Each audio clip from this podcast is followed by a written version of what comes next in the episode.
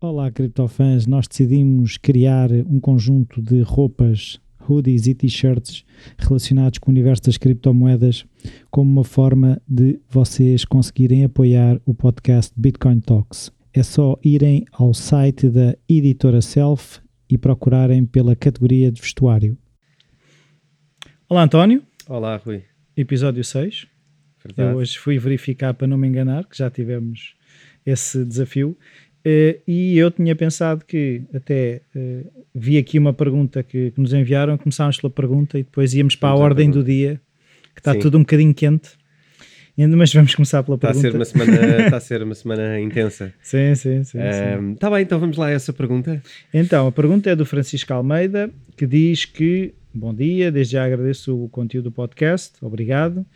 Começou a ouvir apenas há um mês e já, fui já foi ouvir também os episódios para trás. Ok, muita informação interessante.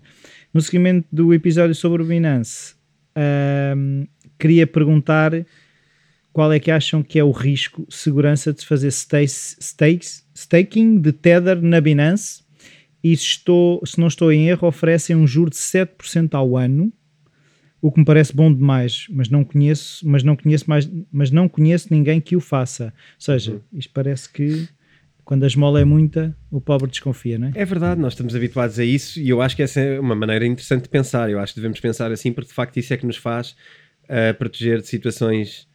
ah, já falámos disso aqui, não é? De, de situações quando tentamos fazer atalhos para, para enriquecer rápido e portanto é ótimo ouvir as pessoas perguntarem antes de se atravessarem e colocar lá uma quantia de dinheiro ahm, eh, perigosa. Sim, eu acho é que se calhar eu estava a pensar, porque nó- eu não tenho ideia, nós já temos falado do Tether aqui. Uhum.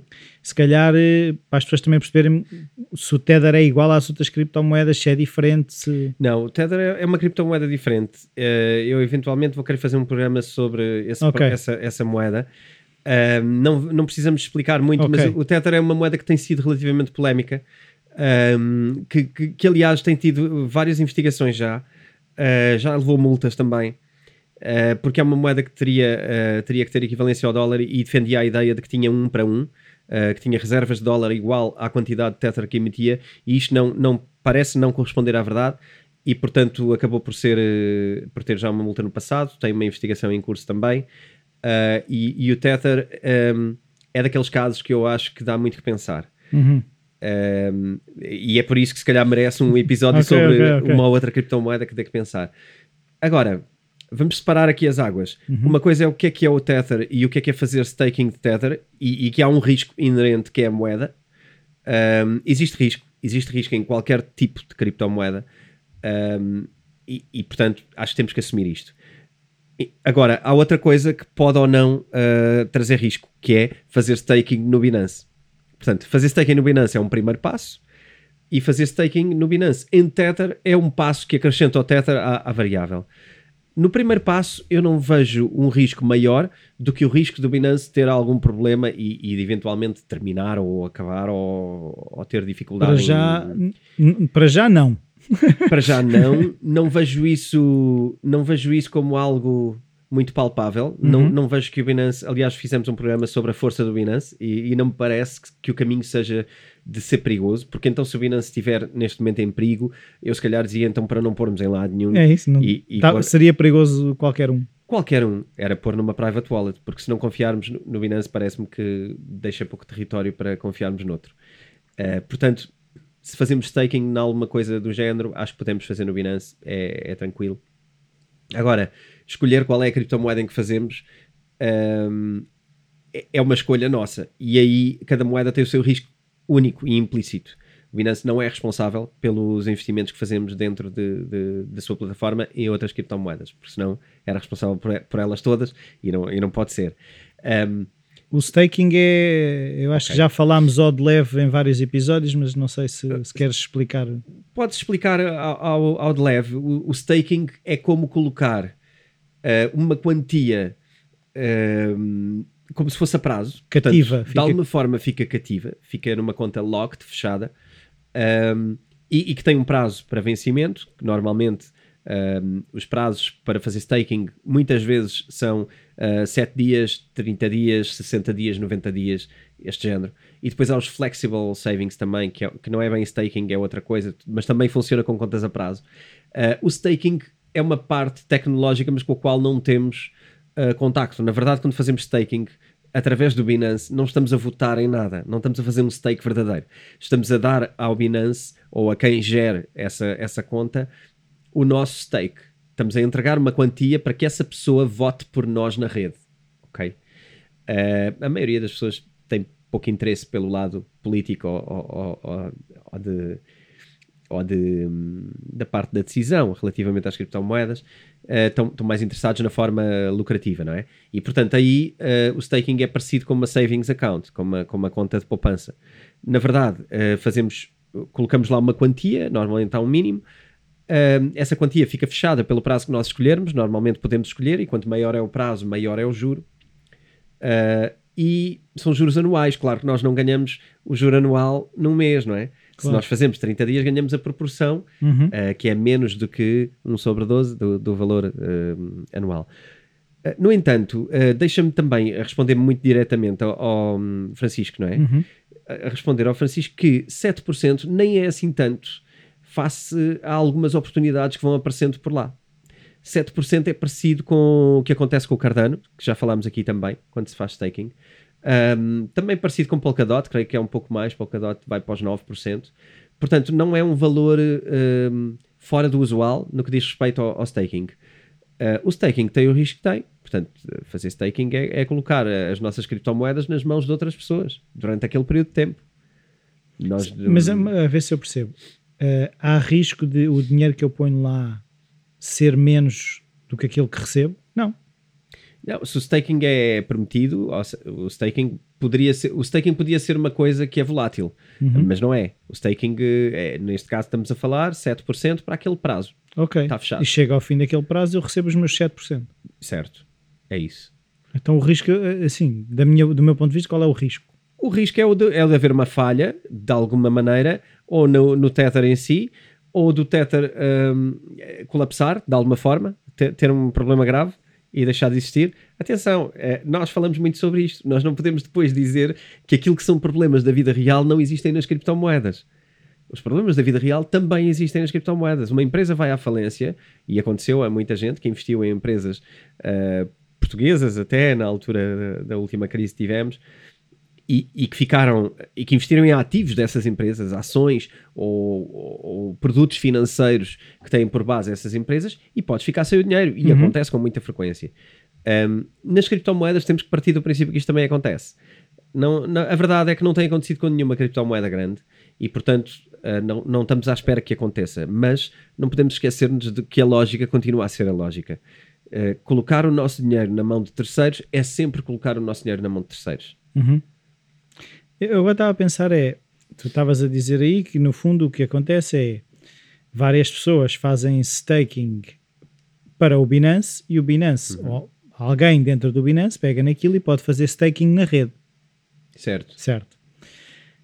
Se partirmos do pressuposto que o Binance irá dominar, se eu tiver muitas pessoas a fazer staking no Binance de determinada moeda, a posição do Binance nas opções de staking, as posições que pode tomar podem ser muito grandes.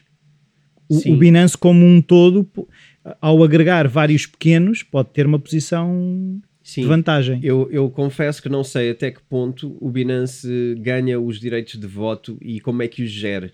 Portanto, isto exigirá alguma investigação. É, mas a, a minha.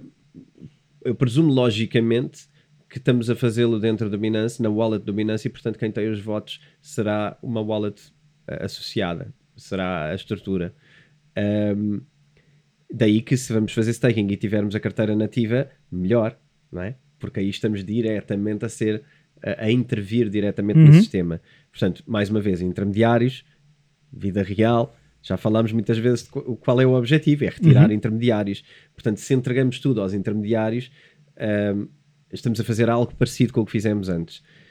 Um, ehm, este é o lado filosófico das coisas. Eu sei que as pessoas querem investir e, e rapidamente chegar a um milhão ou dois milhões, mas uh, enfim, eu não sei o que hei de dizer porque acho que é um bocado contra a natura às vezes estar a falar de uma coisa quando toda a gente está focada noutra e ainda mais uh, num momento social e, e económico tão estranho uh, no mundo que estamos a viver. Uhum.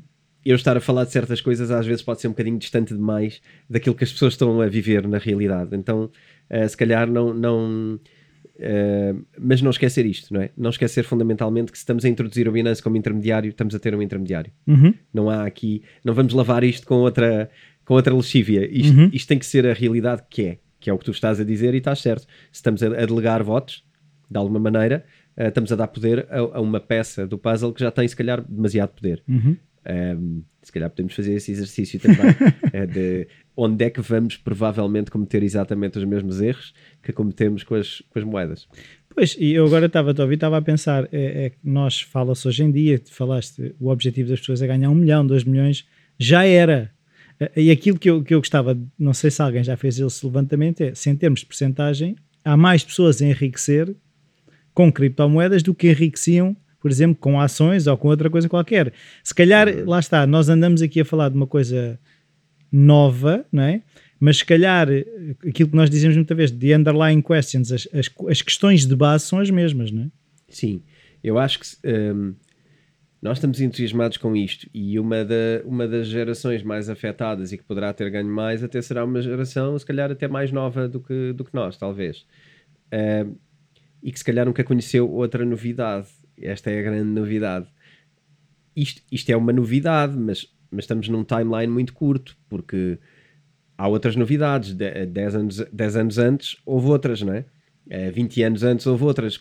30 ou 40 anos antes houve outras. No início do século houve outras. Ahm, portanto, eu acho que houve gente a enriquecer sempre que houve coisas novas Uhum. sempre que houve coisas diferentes. Eu, eu acho que aqui uma das coisas que atrai muito é que hum, as pessoas são outras. Uhum. Existe um grupo de pessoas que se calhar estava muito distante hum, do mundo económico e de repente ficou muito próxima. Uhum.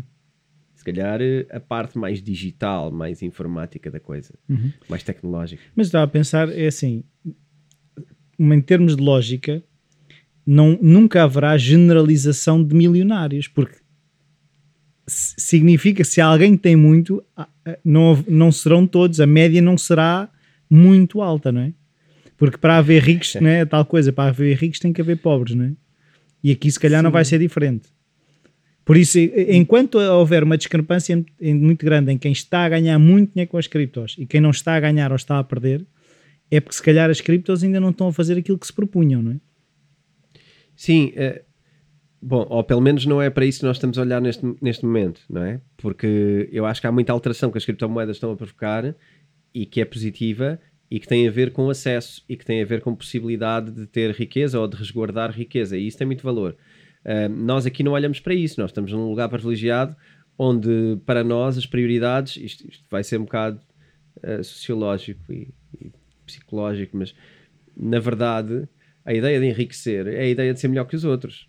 Certo? É competição. É porque se formos todos mais ricos, somos todos iguais, Igualmente ricos. Igualmente ricos, portanto não tens privilégios. As pessoas querem a privilégios.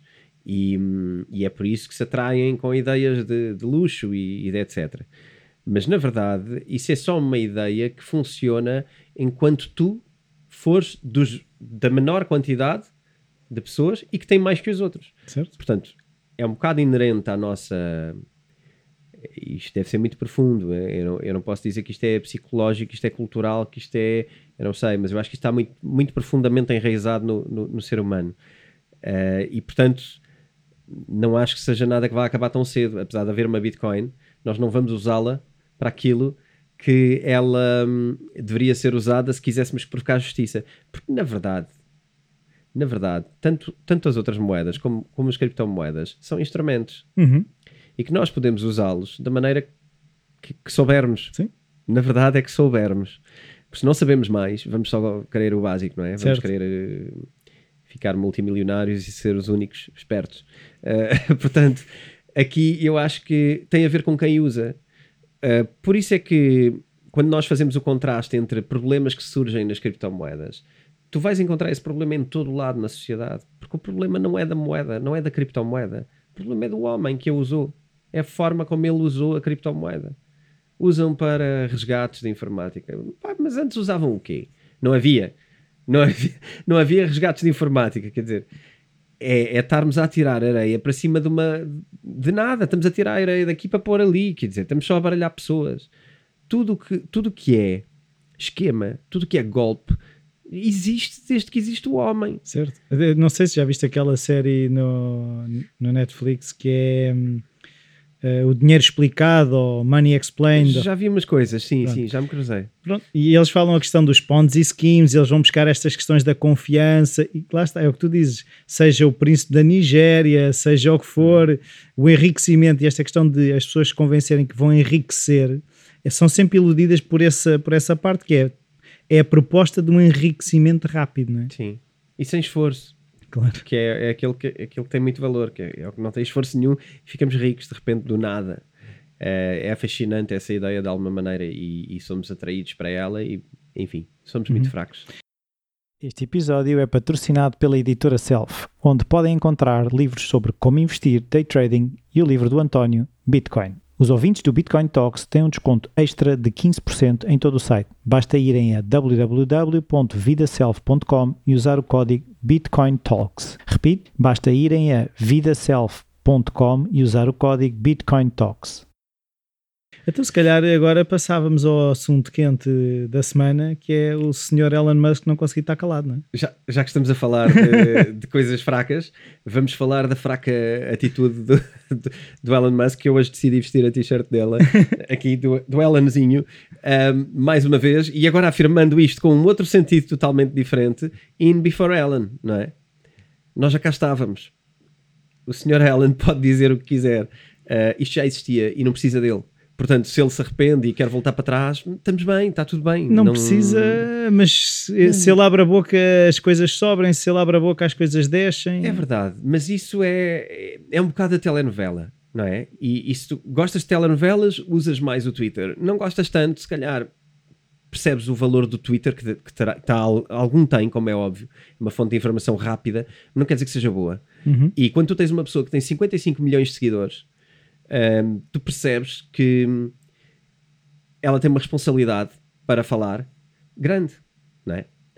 E eu não me lembro, aqui um passo atrás sempre, que eu acho que para nós podermos depois dizer hum, as coisas que, que vamos dizer é preciso primeiro perceber de onde é que vimos. O, o que é que está por trás disto?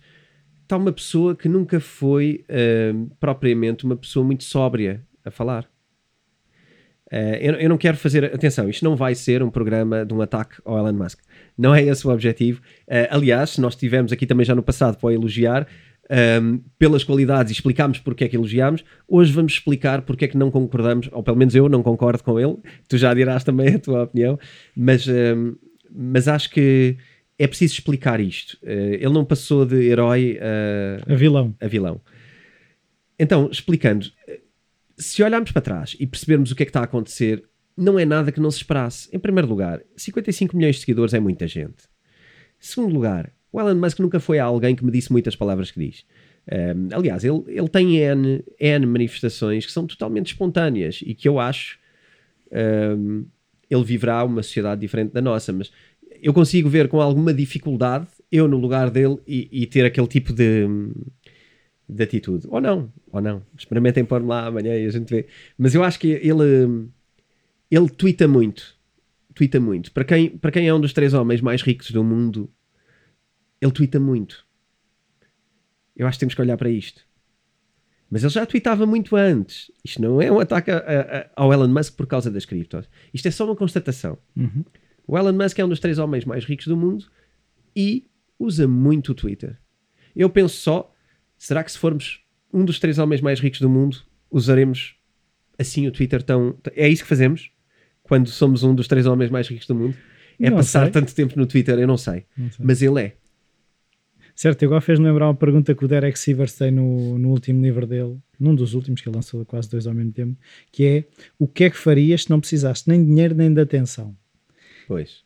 E o que é que o Elon Musk faria sim. no momento em que já não precisasse nem de dinheiro nem de atenção? Pois.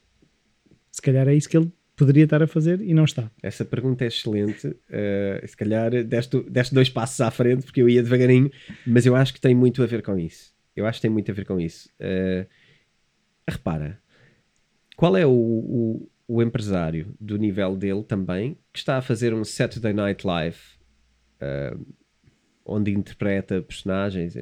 Está-se a divertir, eventualmente, sim, mas há ali uma há ali uma energia diferente, há ali uma vontade diferente, não é? Cá de dentro. Há qualquer coisa Eu não sei de quem são os outros, mas acredito que seja o Jeff, Bezos e mais alguém, não? Uh, Bill Gates, uh, enfim, andará por aqui. É, os três, quatro frequentes, sim, andará por aqui. Um, que fazem coisas diferentes. E que não andam no Twitter, acho eu. Não. Faz- fazem outras coisas, mas não andam no Twitter. E o Twitter, enfim, podemos dizer que é, ah, é de gerações. Nem sei se é tanto de gerações. O Jeff Bezos, não sei se a idade é tão diferente assim do Elon Musk. Um, agora, eu sei uma coisa: o Elon Musk terá o quê? Mais uns anitos que nós, digo eu.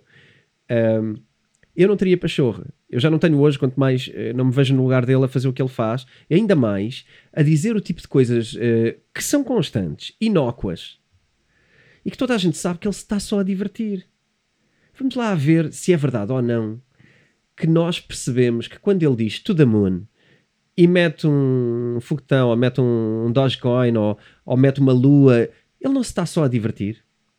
Pois, isso era o que eu também te ia perguntar. É que às tantas começo a perceber-me que há quase depois uns especialistas em decifrar enigmas do Elon Musk Ah, e a tirar sentidos em coisas que se calhar podem não ter sentido nenhum. podem não ter, e depois às tantas a brincadeira dele é essa: deixa-me criar aqui uma coisa e divertir-me a ver o que é que estes 55 milhões de pessoas vão fazer com o que eu disser.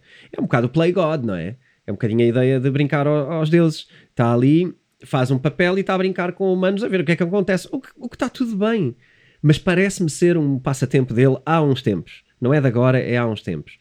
Uh, ele não é só brincalhão em relação às criptomoedas, não é? Ele, ele- em N coisas, ele, ele decide brincar. Uh, a questão é o que é que nós queremos pensar sobre isso? Porque ele pode brincar o que quiser e nós também podemos brincar o que quisermos no podcast. Podemos amanhã começar a fazer pampa uma criptomoeda qualquer um, e, e decidir que aquilo é que é. E é a nossa liberdade. É o Twitter dele, é o nosso podcast.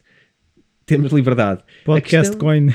se calhar já. Uh, Bitcoin Talks Podcast Coin. Esta não deve haver, que é, é longo o suficiente para ser uh, desagradável. A, a questão é como, como é que tu queres interpretar as palavras do Elon Musk? E eu acho que isto vai ser giro agora. Vamos, vamos passar uma fase engraçada. Porque quando o Elon Musk foi o herói que com- foi uma das grandes empresas, não foi minimamente a primeira, mas foi uma das grandes e mediáticas, e nós referimos aqui, Sim. que uh, ao comprar criptomoedas muda mentalidades. E quando, e quando comprou foi muito forte a ideia. Depois houve, houve a, a consequência seguinte, e, e que era giro e que acharam piada, foi uh, podermos comprar Teslas com criptomoedas. Uh, repara às vezes que estamos a dizer Elon Musk e Tesla neste, neste podcast. Só Eh, publicidade. Estamos todos à volta de, ainda da mesma pessoa, não é? Uhum. E vamos passar aqui mais um bom bocado a, a dar-lhe esse, esse prazer. Uh, de repente, agora decidiu que afinal um, e- ele tem um post deste ano a dizer que já devia ter percebido as criptomoedas há mais tempo. Uh, eu, eu achei que sim. Agora tenho a certeza que Que não. conhecido. Ele não é- percebeu. não, repara, ele deveria ter conhecido há mais tempo, porque assim hoje já tinha tido o tempo de não cair nesta lenga-lenga de 2011. Tá bem, Esta mas, conversa mas ele da ainda não percebeu, ou não? Pois, então, mas ele só conheceu agora, está a fazer o percurso normal. Agora polui. A seguir vai ser outra coisa. Portanto, há aqui uma, há aqui uma narrativa que é sempre igual. É sempre igual. Eu dei outra entrevista para outro podcast eh, há uma semana, mais ou menos. Um, e já na primeira entrevista tínhamos falado de poluição. E agora voltamos a falar de poluição. E é giro, porque repara, é de X em X anos, cada vez que a Bitcoin cresce, lá vem a narrativa. E depois tu tens que outra vez contar a mesma história. Olha que não. Vamos fazer contas. Vamos ver quanto é que gastam os outros sistemas de pagamento atuais no mundo.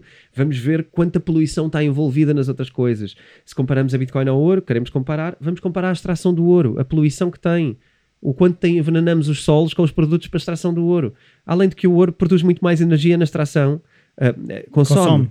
consome muito mais energia na extração do, que- do que a Bitcoin. Portanto, isto são tudo lenga-lengas da treta que tu, em, em 15 minutos, visitas meia dúzia de sites e percebes que isto é uma tanga. mas, mas nós vamos ter que engolir esta cassete e repeti-la.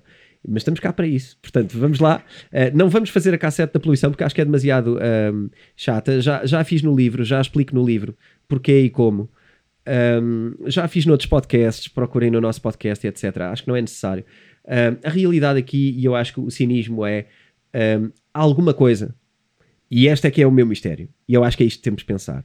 Alguma coisa levou o Elon Musk a mudar uh, a postura. Mas atenção a uma coisa também, porque lê-se muita coisa errada. Primeiro, uh, ele não vendeu as criptomoedas da Tesla. Ele não a vendeu a Bitcoin que comprou. Ele, há cerca de um mês atrás, fez uma venda parcial de 10% do que tinham. Atenção que eles têm bilhões, não é? De dólares. Fez uma venda de 10%, portanto 300 mil, acho eu, um, para, segundo ele, testar liquidez, testar capacidade de converter in and out para criptomoedas e para provar que tem liquidez. Foi isto. Uh, e agora, a única coisa que agora decidiu foi uh, suspender os pagamentos para comprar Teslas com Bitcoin. Pronto, é uma decisão que lhe cabe a ele, é a empresa dele, ele, ele provavelmente tem essa, tem essa opinião, é fazer.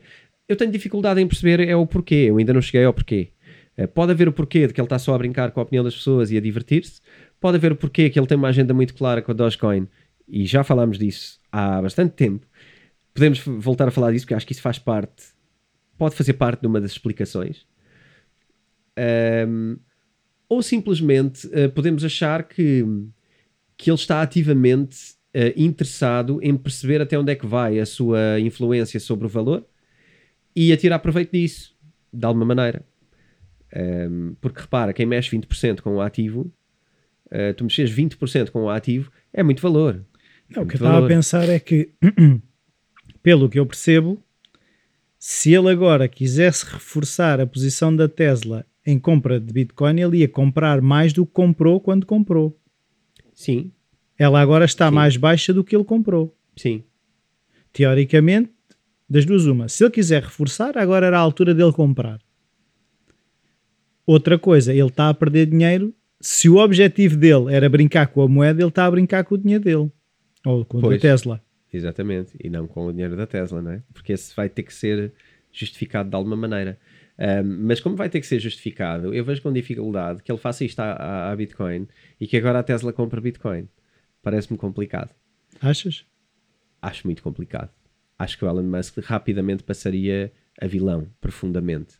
Porque tu não podes fazer. Aliás, aliás, isto, ele poder isto pode. quase que entrava na ilegalidade isto quase que entrava na ilegalidade, porque na verdade, uh, tudo bem que não é um ativo regulado, uh, mas a empresa dele é regulada. Portanto, isto ia ficar muito mal em muitos cenários. Portanto, eu não acho que seja isto, mas já agora que vamos para isso, eu acho que pode ser então, se fosse isso, vamos baixar isto para comprar mais, uma quantidade louca pela Tesla, então, então eu acho que ele está a fazer uh, o empurrãozinho lá para baixo, está a dar o empurrãozinho lá para baixo, e agora cala-se durante bastante tempo e isto vai ter que cair sozinho ou cair por causa dos outros. E muito mais. Sim, porque os outros entraram em pânico, não é? E muito mais. E depois ele vai ter que esperar e depois vai entrar porque viu a luz. Porque então descobriu aquele documento que toda a gente pode aceder em todo lado, que é, uh, vamos comparar a poluição. Uh, isto da poluição, ainda gostava de dizer mais uma ou duas coisas sobre isto, apesar de não ser o tema. Mas, mas ele, para fazer essa manobra de comprar mais, ele vai ter que esperar. Ele não vai poder comprar agora nos próximos meses porque isto ele vai parecer um bobo e, e, mesmo que o seja, ele não vai querer parecer, portanto, ele não vai, ele não vai fazer isso. Agora, eu vejo isto a poder cair, vai para aqui abaixo, vai cair até aos 20, uh, eh, depois andar ali nos 20 e ali, nesse período, que se calhar se arrasta porque há muito pouca confiança, ele decide, afinal, uh, afinal isto está resolvido este problema e eu não estava a par, ou então entra naquilo de uma maneira uh, suave pela porta das traseiras, e, mas investe e volta a aceitar. Sim. Acho que. Então pode estar a desenvolver uma solução para a diminuição da poluição. É, ele gostaria de ser uh, também solução para tudo no mundo, não é? É, é claro. é verdade. É, ele já teve algumas coisas até um bocado infelizes quando tentou ser a solução para aqueles rapazes que estiveram presos numa, numa gruta não sei se te recordas, uh, na Ásia, não sei se foi na Tailândia. Acho que foi na Tailândia. Um, Era uma ele... equipa de futebol que tinha ido com o treinador e as águas sim, subiram. E... Exatamente, e depois ele quis ser solução e amanhã a Tesla tinha uma solução e tal, só que depois aquilo não era nada, não é? Era só conversa e, e ajudou muito para já ele foi muito criticado por, por, eh, por outras pessoas que disseram que aquela solução não tinha pés nem cabeça, uh, e isso caiu muito mal. E, mas, mas por outro lado também não fez nada, não é? Não, não, de facto, não, acho que não ajudou, não, não, não conseguiu ajudar. Mas, mas lá está, eu acho que ele de vez em quando tem assim uns eventos mais felizes, mais infelizes. Mas, mas o que me está a fazer um bocado de confusão agora que estava a pensar na sucessão de eventos, que é ele foi ao Saturday Night Live, admitiu que tinha síndrome de Asperger, fez um sketch em que gozava a dizer que a Dogecoin era um scam e passado pouco tempo aparece, lá está, a notícia que ele provavelmente iria ajudar a desenvolver a Dogecoin e depois a notícia que a Tesla já não iria aceitar a Bitcoin. A questão é que é tudo muito próximo à sucessão então, de eventos. Pois, é por isso que eu te perguntei no início do programa de hoje se gostas de telenovelas. Porque isto é uma telenovela para quem quiser. Repara, eh, vamos, vamos começar por essa história do início ele vai ao Saturday, Saturday, ai, Saturday Night Live um, e já se sabia que ele estava a fazer pump à, à Dogecoin anteriormente, não é? Nós já fizemos muito antes um programa sobre, ele já o tinha feito antes, depois voltou a fazer. E aquela semana, um, acho que até já falámos disso, e eu pelo menos numa outra palestra já o disse, que tive entretanto, muito atentos ao, ao Dogecoin durante o Saturday Night Live, porque um, aquilo estava num momento alto, uh, estaria perto dos 70 cêntimos, e, 70 e, cêntimos de dólar. De, de, dólar. E podia voltar rapidamente para os 7, que era o lugar. Era o lugar onde estava, antes de haver brincadeira à volta do Dogecoin, com o Elon Musk. Portanto, ele, ele quando começou a brincar, aquilo foi subindo, foi subindo, e às vezes já não voltou onde estava. Foi subindo. Não, agora já não voltou. Agora para os 7 dólares, para os 7 cêntimos ainda falta um bocado cair, não é? Ainda não está lá. estava nos 40 hoje, por aí. Pronto, e ele, aquilo subiu até aos 70, e a minha expectativa era, o Saturday, Saturday Night Live vai ser uma desilusão para o Pump. Eu tinha uma grande, uma grande aposta nisto. Uh, não, não financeiro, porque eu não investi. uh, eu, não, eu não, não, comprei, não vendi e não tenho no meu portfólio neste momento Dogecoin. Um, ehm, por, causa disto, porque eu para andar de elevador vou, vou ir para a rua e ando num elevador qualquer. Agora, para andar no elevador do Elon Musk, não, não tenho interesse. Uh, e achei que é, que é altamente desinteressante. o que é que acontece? O que eu achava que ia acontecer durante o Saturday Night Live, até ao fim do programa, foi uma desilusão e aquilo caiu para os 30 e tais, depois já subiu para os 40 e, e anda ali. A cena do, do Asperger, pronto, é, é uma característica pessoal dele. Ele decidiu revelar, faz parte, fez parte da piada, uh, da piada inicial, não é? Uh, aliás, o discurso de introdução era onde se esperava que ele falasse da Dogecoin, depois a Dogecoin foi falado de uma forma muito suave, que foi ele oferecer à mãe Dogecoin enfim, uma piada. Eu gostava também só de tirar aqui a mística por trás desse sketch, onde ele diz que a Dogecoin é um, é um scam. Isso é o fecho do episódio. Ele está naquele sketch o tempo todo uh, a tentar explicar o que é que é Dogecoin. E a piada é que é difícil explicar o que é que é uma criptomoeda. Porque, na verdade, o que ele diz sobre o Dogecoin é qualquer criptomoeda. E tudo aquilo que ele defende e explica relaciona-se com qualquer uma. Uhum. A piada no fim é que os outros, como não percebem, dizem é um esquema. ele, ah, yeah, é, um, é um esquema. Pronto. E acaba assim, mas não é. Não é ele a dizer que aquilo é um esquema. Certo. É uma piada. Está bem, mas é assim. É, eu fui ver o sketch, eu certo. percebo isso tudo. Só que se tu fores ver as notícias gordas nos jornais, que é o que a maior parte das pessoas vê, porque mesmo que tu ponhas o sketch na, no corpo da notícia, está lá o link para ver o vídeo. As pessoas leem as gordas a dizer Elon Musk atira a moeda para cima ou atira a moeda para baixo, seja o que for. As pessoas, quando estão a fazer scroll no telemóvel, o que lhes fica é isto. Não certo. vão ver mais. Mas, mas oh, Rui, é por isso um, que eu acho que nós temos que fazer aqui alguma coisa neste, neste podcast, porque nós não somos essas notícias. E, e é isso que eu quero chamar a atenção das pessoas que estão a ouvir isto. É, eu acho que quem nos ouve, se calhar, vai buscar um bocadinho mais de informação porque quer mesmo saber. Se não queremos saber, então viajamos, no elevador dele e, e é como for. Eu, eu, o mundo dá para todos. Nós não podemos querer que as notícias não saiam ou que as piadas não se façam. Eu acho que o mundo é como é. O Elon Musk fez uma piada, cabe-nos a nós interpretar a piada. Se nós vamos na conversa do jornal que ele disse que aquilo era um scam e esse vai ser o título do jornal, pá, se calhar deixamos de ler esse jornal porque não vale um chaveiro. É isto para mim, é muito simples. Eu acho que as coisas têm que ser muito simples coisas que são publicadas com o objetivo de serem um escândalo ou de serem chocantes para nós clicarmos e lermos uma notícia pobre que não explica nada, é pá, por amor de Deus, eu não compro um jornal para, não, para, para saber menos ou para estar errado. Eu compro um jornal para saber mais. Portanto, pá, parabéns, façam o seu trabalho. Se calhar não vai correr bem no futuro, é a minha opinião. As pessoas estão fartas de, de conversa da treta. Clickbait. Eu acho. Tá, toda a gente está farta de informação. Nós, este FOMO que estamos a viver, é, é nós engravidamos pelos ouvidos todos os dias. Fartos de informação. Onde é que está a informação de qualidade? Onde é que está nós querermos saber uma coisa e sabermos mesmo o que é que aconteceu? Porque amanhã passamos uma vergonha. Porque vamos falar com uma amiga dizer: Ah, sabes que ele, ele disse aquilo que era um scam, portanto aquilo já está provado que é um scam. E é uma vergonha, porque o teu amigo se calhar viu alguma coisa, ou, ou ouviu alguma coisa mais fidedigna, ouviu o episódio e vai dizer: Meu, não foi nada disso que aconteceu. Certo, não mas foi isso, nada disso. Está bem, mas a questão, o problema hoje em dia, isto agora estamos entrando numa questão que é a questão da informação e de, mas, das notícias. Mas que é informação. Certo, mas os desmentidos, e está provado, são vistos por muito menos pessoas do que a mentira. É certo. A questão é, se eu digo okay. o António é o maior, depois, ah não, afinal o António não é o maior. Oh, o António é uma porcaria, e depois vai o desmentido. Não, não, isso as notícias estão mal. Ninguém vai ler aquilo, ou seja, as pessoas leem que aquilo é um scam, mas depois se vier uma notícia a dizer, ah, afinal, e até está lá nas letrinhas, não, ele estava a brincar. Isso não é lido. E o problema é esse, é a questão da informação, okay. é não tens acesso, o acesso à, à verdade é mais difícil que o acesso à mentira. Eu, eu tenho um, ehm, eu tenho um grande, um grande foco em tentar traçar a minha vida por certas lógicas, por, certos, uh, por certas agulhas. Mas cada um é livre de fazer a vida que quiser. Portanto, nós não vamos nunca ter, nem nunca tivemos, nem nunca vamos ter uma sociedade totalmente informada de verdades. Até porque as verdades, a dada altura, algumas verdades, eu não, eu não gosto da ideia e não concordo que as verdades não, não existam. As verdades existem. Sim, sim.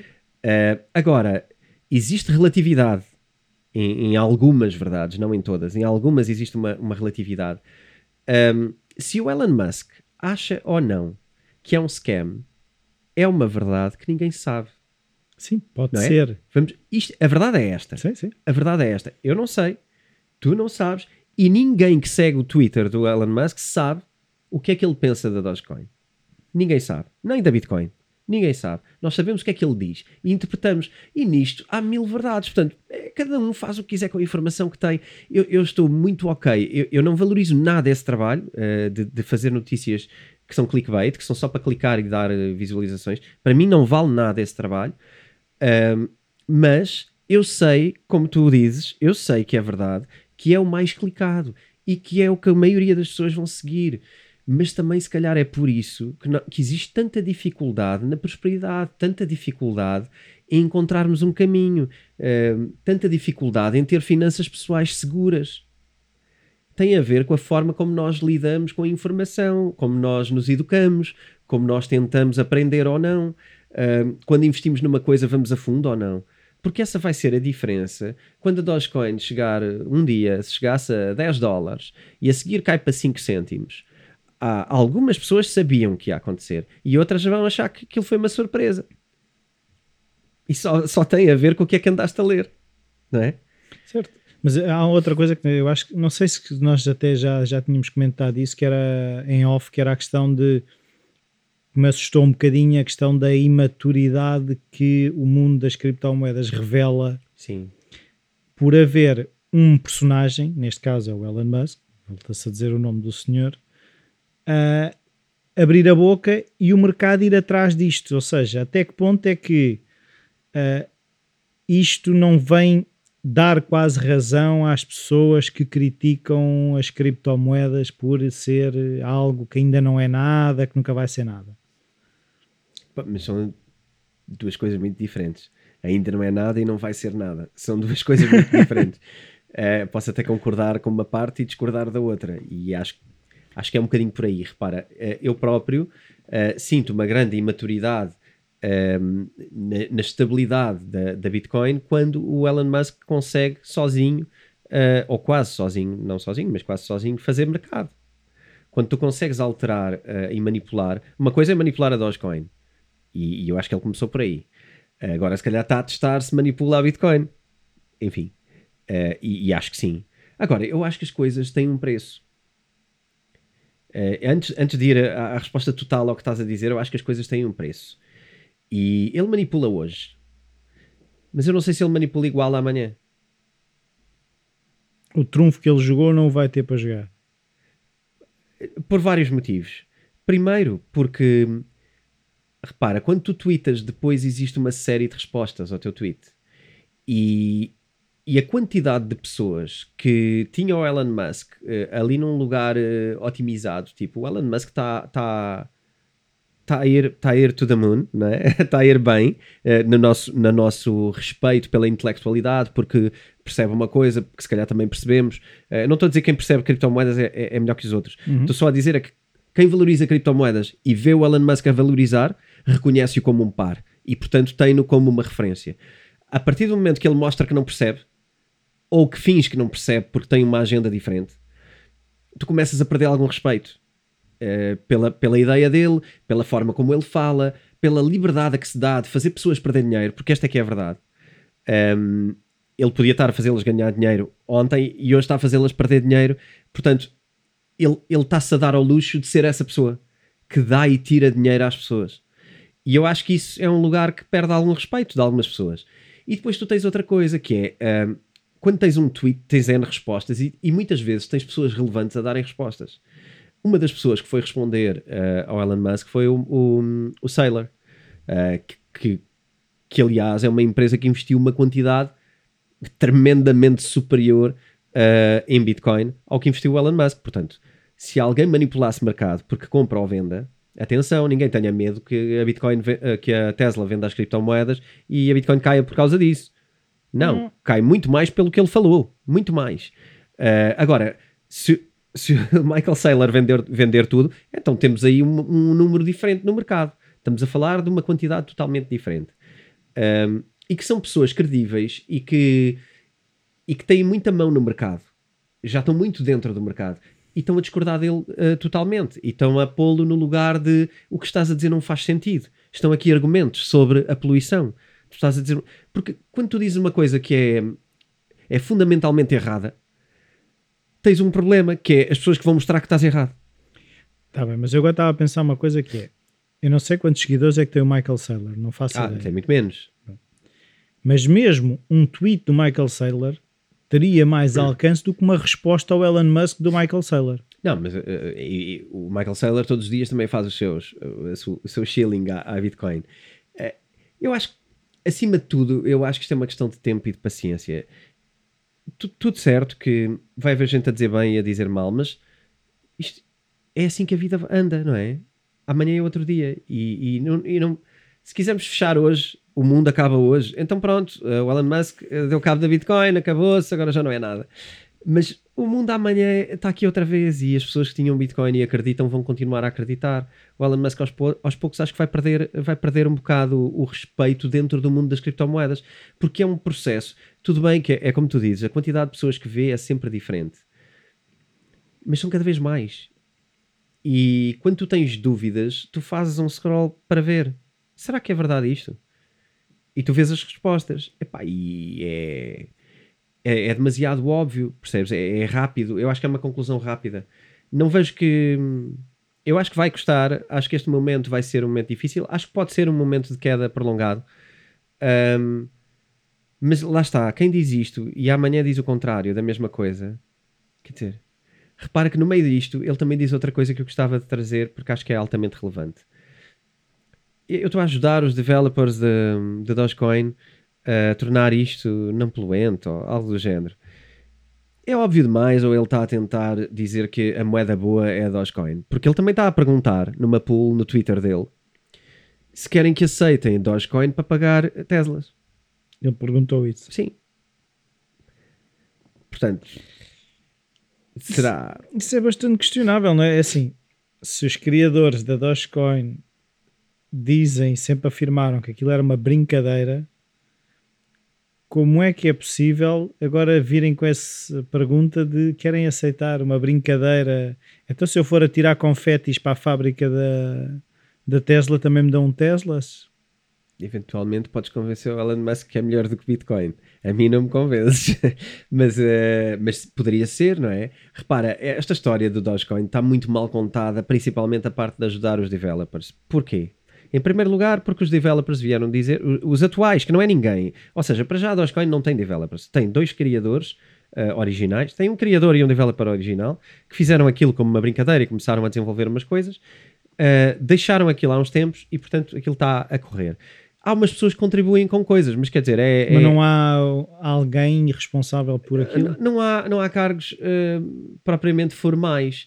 Uh, mas é giro ver quando ele diz que está a ajudar os developers e veio a pessoa eventualmente mais formal que pudesse existir nessa equipa, uh, veio dizer que, que não, que nunca falou com o Elon Musk, que ele nunca os contactou, que não sabem nada sobre desenvolvimento nenhum e que veem com muito bom grado que ele possa contactá-los a propor alterações, mas que para eles lhes parece que a, que a, que a Dogecoin está muito bem assim. Pronto. Mas, mas agora, pronto, isto agora se calhar não tem nada a ver, estamos a desviar, mas então não estou a perceber, a Dogecoin vive do quê? Como? A Dogecoin é um protocolo. Vive lá, onde está, a fazer seu, a sua matemática. Enquanto houver, um, enquanto houver matemática a ser feita. Enquanto houver miners que ganham um, transações dentro da Dogecoin a fazer mining na, na, na Dogecoin. Que também é Power of Work, já, é Proof of Work, já agora.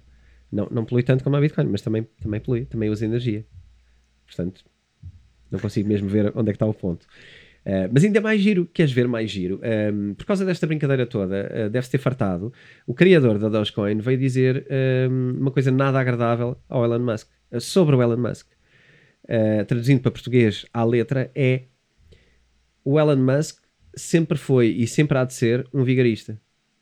Uou, isso é um bocado forte. Isto é uma frase forte, mas é a tradução à letra. Uh, grifter é a palavra que ele usa, significa uh, vigarista de pequeno, de pequeno roubo. Uh, portanto, ainda por cima não é um grande vigarista que ele está a chamar, é um vigarista de pequeno roubo.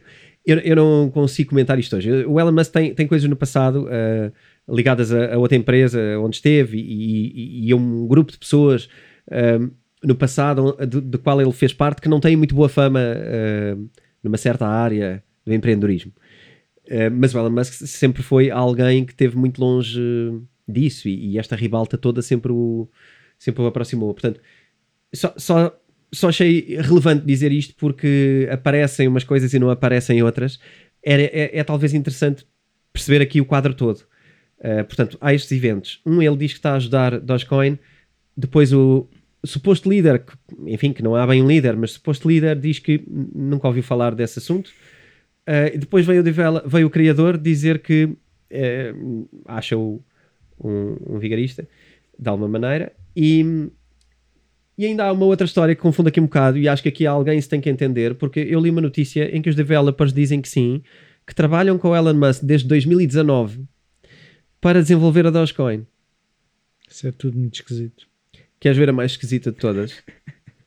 então, espera aí, vamos voltar atrás. Sempre. Atrás, atrás. O que é que nós já tínhamos ouvido? O Elon Musk a dizer este ano que percebeu as criptomoedas e que já devia ter percebido há mais tempo. Certo. Então, e há dois anos já estava a trabalhar com Dogecoin? Então, a questão é saber se quem é que está a dizer a verdade, né? a gente não sabe. Yeah, mas está a ficar um bocado esta água está turva demais para mim. Pantanoso. Eu não sei se tomava banho nesta água. Está a ficar um bocado turva. E é por isso que eu acho que esta semana está turva. Uh, nós podíamos estar aqui em FOMO, não estamos, estamos só in before Ellen, que é, eu acho que esta água vai passar. Acho que o Ellen está a fazer aqui uma atrapalhada. Uh, isto, isto, claramente é uma atrapalhada. Uh, seja lá o que for, é uma atrapalhada. E, e eu não sei se vamos saber alguma verdade, lá está. Não sei, porque há muita informação Sim, mas aquilo e... que eu senti foi que muita gente se assustou, né? porque imagina, sim, pessoas sim. que compraram Bitcoin a 50 e qualquer coisa mil e olham para a Bitcoin e está a 36, uhum. estão a perder dinheiro se o tirarem de lá agora. É verdade. E é bastante, não é? É verdade. Olha, eu, eu um, vamos, vamos tentar validar esse número. Quanto é que isso é em percentagem? Uh, isso é uma queda de cerca de 20%? Deve ser mais, então, imagina, 52, a... 52, sim, são mais, são quase 30 e tal por cento. São 30 e tais por cento. Uh, Deixa-me dizer-te que uh, nós falamos sempre de, de um, volatilidade na Bitcoin, que é terrível. Sabes que as ações da Tesla desde janeiro estão com uma queda de 20, 25% à data de hoje. Portanto, tenho duas ideias para ti nesta altura. e tivemos a, a fazer um build-up para aqui. Primeiro, não me parece muito mais volátil. Uh, ou muito menos volátil, no caso da Tesla, que é, é um valor tão seguro da, da, dos investimentos. Uh, 20 e tal por cento de avaliação para baixo parece muito violento. Segundo, uh, às vezes estamos a apontar para um lado para não olharmos para o outro. Ou desviar atenções. Ou para tentar que ninguém olhe para o outro. Porque senão, uh, repara, há uma semana atrás as ações da Tesla uh, eram muito mais voláteis do que a Bitcoin. E, e, aliás têm sido. Têm sido muito mais voláteis. E teriam caído muito mais. Uh, agora, aparentemente não, porque chegámos a este número. Mas quando eu pensei nisto um, na segunda-feira, isto era uma verdade. E portanto, as ações da Tesla estavam a cair mais do que a Bitcoin. E não houve nenhum Elon Musk a dizer mal das ações da Tesla. Uh, foi só mesmo assim.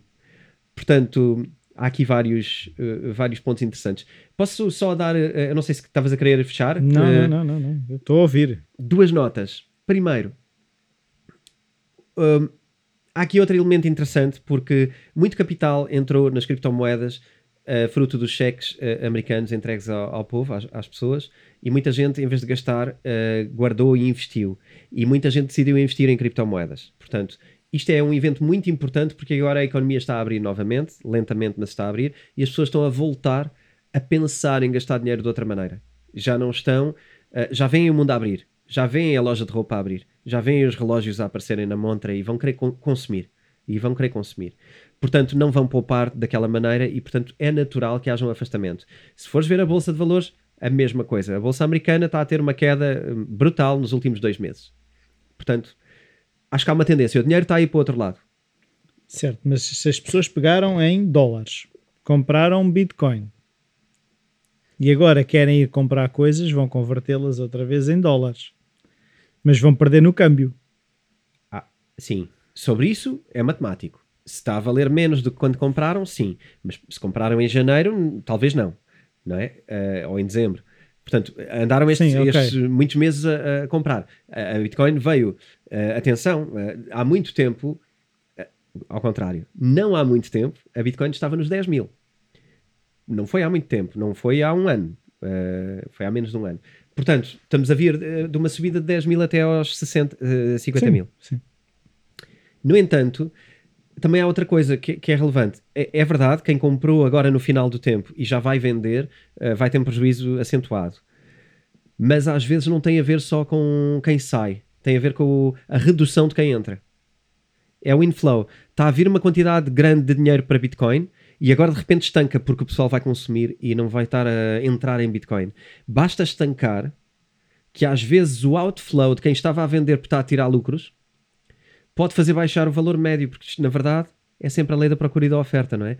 Uh, repara que tu, com a quantidade toda de gente que tens visto entrar em Bitcoin e que tu vês, pá, é muita gente, mesmo à nossa volta eu acho que se percebe, é muita gente a entrar em, em Bitcoin. Se essa gente parar de entrar, o valor tem que cair.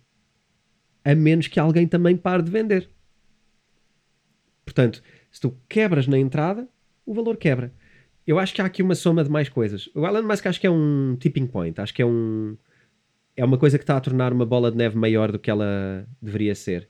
Mas são mais motivos para acharmos que pode não ser também só um Elon Musk uh, com as suas mensagens às vezes enigmáticas. Não sei se tocámos o ponto todo do Elon Eu acho que sim. Não, é, eu acho que tocámos nos vários pontos que eu por acaso ao longo da semana que fui pensando, mas era sobretudo estas questões de do mediatismo e da imaturidade foram assim as duas grandes questões e pelo menos eu estou esclarecido. Então, para quem quiser brincar aos enigmas, deixa um último enigma.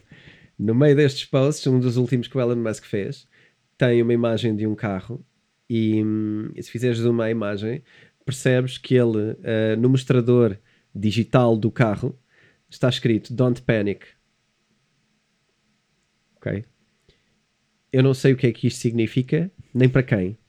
Mas uh, quem quer brincar à telenovela e queira ligar uh, a isto de alguma maneira, pode ver aqui que pode haver alguma agenda e que se calhar. Ah, mas isso já está a hum, entrar naquele registro de ouvir os discos ao contrário, que está uma mensagem satânica e não sei o que. Isso aí já, já me começa a ser um bocadinho. Mas ah, olha, mas era bom marketing ou, ou não era? Era bom marketing. Era bom marketing, lá está, só se for por aí, mas lá está, as pessoas que don't panic, eu aí tenho que concordar, don't panic, pá, mantenham a sanidade, não, é? Sim, não vamos entrar nesse jogo, sim. Fica ao critério de cada um. certo? Mandem perguntas, Mandem-nos perguntas, uh, desafiem-nos com mais ideias até sobre este, sobre este assunto. Uhum. Deixem comentários também nos vídeos no YouTube, Sim, sim, deem-nos aqueles thumbs up, um fixe, se gostaram do que dissemos, se não gostaram, digam porquê também, isso é importante, podem pôr um thumbs down, mas digam porquê, subscrevam, porque é da maneira que recebem automaticamente as coisas e também nos dão um bocadinho mais de notoriedade, se calhar, com, com o é. podcast. e, e eu já fiquei a saber por uma pessoa que ouve o podcast que eu tenho que deixar de dizer uhum, eh, Uhum. e já me tive a tentar controlar, reparei que ainda há alguns que saíram, mas lá está, o feedback é, O eh, feedback é importante. é importante. Estamos sempre a melhorar. Então, uh, bitcointalks.editoraself.pt Mandem perguntas. Procurem também no site da Editora Self as t-shirts. Agora que, se quiserem mesmo provar que entraram antes do Ellen, a gente tem, temos lá umas, umas engraçadas sobre estes temas. uh, sobre o FOMO, sobre o nosso próprio Bitcoin Talks. Uh, e é uma forma de nos apoiarem. Sim, é isso mesmo. Está dito, não é? Então, até, Até para a semana. Espero eu com melhores notícias. Também eu. Adeus. Até à Tchau. próxima.